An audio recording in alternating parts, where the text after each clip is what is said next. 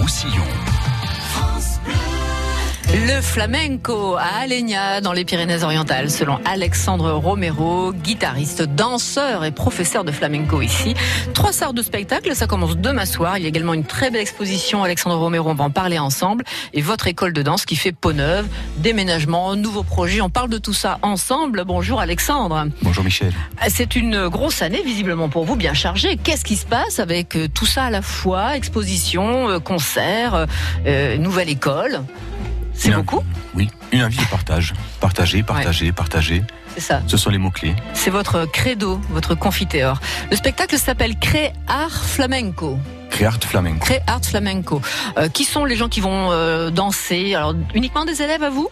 Alors, beaucoup? Oui, tous les élèves, euh, enfin les élèves qui ont souhaité participer, puisque je n'oblige pas la participation au spectacle. Oui. Il y a également dans les professionnels le guitariste et le chanteur qui viennent de Barcelone et les filles de ma compagnie qui seront aussi présentes dans le spectacle pour euh, amener euh, un petit souffle supplémentaire. Les filles, mais les garçons aussi, il faut les deux pour le flamenco. Les garçons, ce sont des élèves. D'accord. Il y a des filles euh, de la compagnie. Vous êtes espagnol d'origine, hein, Alexandre Romero. Vous avez commencé le flamenco très jeune Très jeune. Hum, pourquoi? Je pense que c'est quelque chose qui s'explique pas. On, l'a dans le sang. Je crois que c'est envie de nouer avec les racines. De voilà les les parents andalous, donc forcément c'est c'est obligatoire, quasiment obligatoire. Mais euh, ôtez-moi d'un doute quand même, c'est pas parce qu'on est espagnol qu'on fait forcément du flamenco. Pas du tout. Et on peut être, euh, on peut être euh, autre d'une autre origine ou de notre pays et faire du flamenco. C'est ouvert à tout le monde. Alors ça va pas vous plaire, ça va, ça va vous déranger dans, dans votre humilité, mais vous avez été médaille d'or en flamenco. Racontez-moi quand même comment on est médaille d'or en flamenco?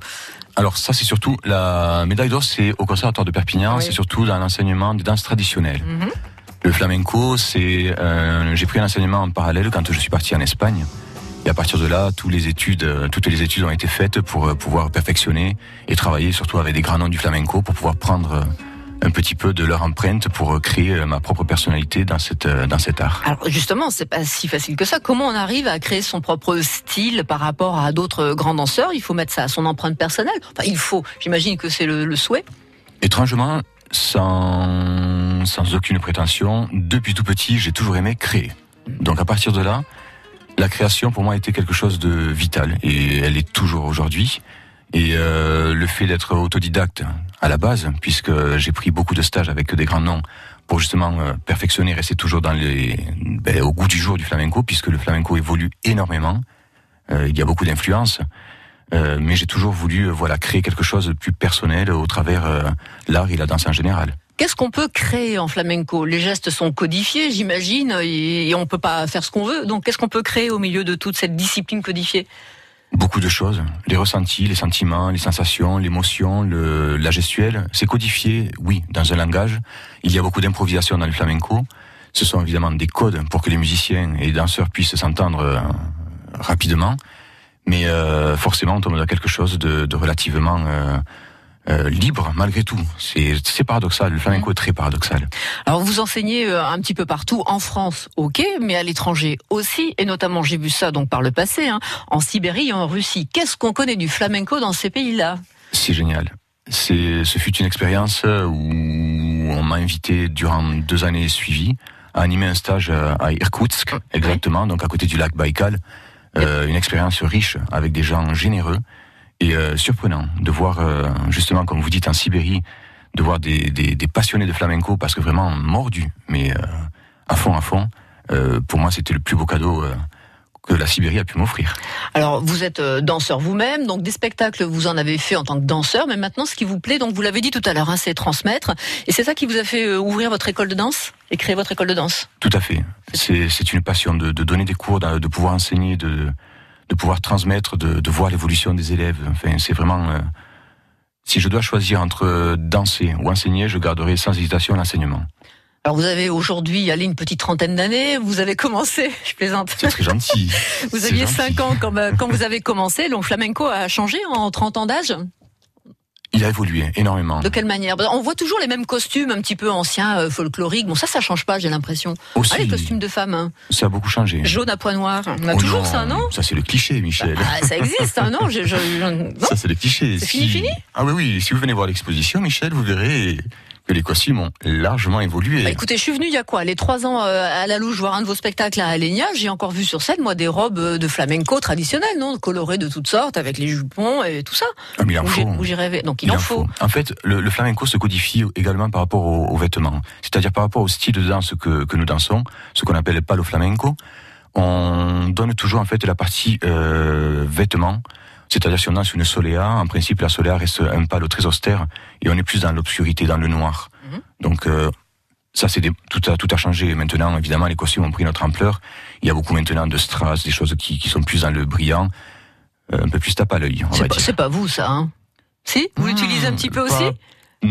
Hmm, paillettes, non. Strass et brillant, c'est vous, ça, Alexandre Non. Romero Pas trop, non J'aime la sobriété, mais euh, parfois, euh, en observant quelques élèves, je sens que un petit peu de, de brillance leur ferait plaisir, Ah. et je cède. Vous faites des compromis. Je cède. D'accord. Vendredi soir, demain soir, samedi soir, rebelote, dimanche 17h, le quasiment le même spectacle. Un vendredi, samedi et dimanche, il y a un petit plus ou autre chose de différent qui s'ajoute? Oui, la différence, c'est que l'atelier d'éveil dont les enfants de 4-5 ans interviennent, Oh, c'est mignon. et des enfants aussi de 9 ans, 9-10 ans euh, également. Donc, euh, ce sont deux, euh, deux petits plus pour le dimanche euh, pour les enfants. C'est adorable. On va parler dans un instant de cette exposition et de votre école. Alexandre Romero, juste après la pub, on se retrouve.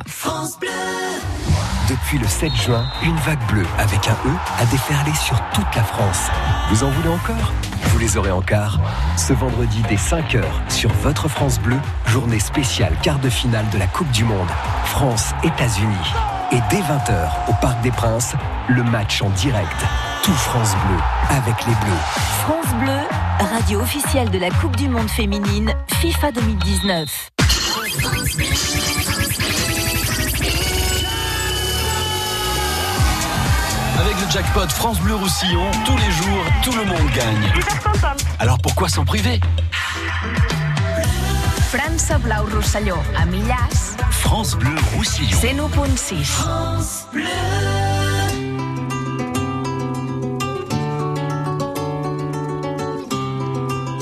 Ambiance flamenco sur France Bleu Roussillon parce que ce week-end, il y a trois spectacles de flamenco à Alenia, vendredi, samedi, dimanche, avec Alexandre Romero et ses élèves.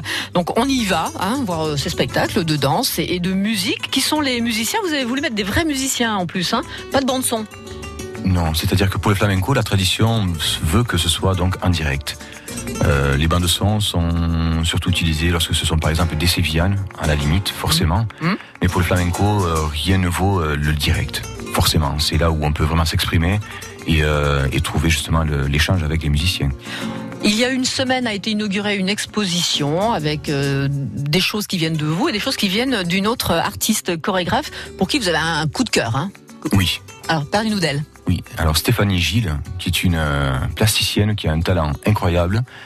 Euh, je sais qu'elle serait pas contente que je parle d'elle puisque elle a, elle a une timidité, Mm. Mais elle a beaucoup de talent et je pense que c'est important de, de nommer toutes les personnes avec talent. Euh, elle a des doigts en or. Elle, elle a fabriqué même le décor pour mon spectacle cette année justement, en parallèle de, de l'exposition que nous avons donc faite ensemble. Elle mélange son univers du flamenco où elle recycle. Elle fait des robes euh, avec une allure de flamenco, avec des sacs poubelles. C'est juste incroyable. Moi, je suis fan. Je suis fan. Et ça, c'est des économies de budget tout à coup en plus. Récupération, En recyclage, euh, tout. Donc elle, elle c'est son, c'est son dada quoi. Elle part de- du recyclage beaucoup, hein, avec Beaucoup. euh, pour faire des objets. Alors qu'est-ce qu'on va trouver? Bah, Des vêtements, vous l'avez dit, des tenues tradi- traditionnelles, et puis quoi encore comme genre d'objet exposé Des tenues traditionnelles revisitées. Il y a également des tableaux en relief.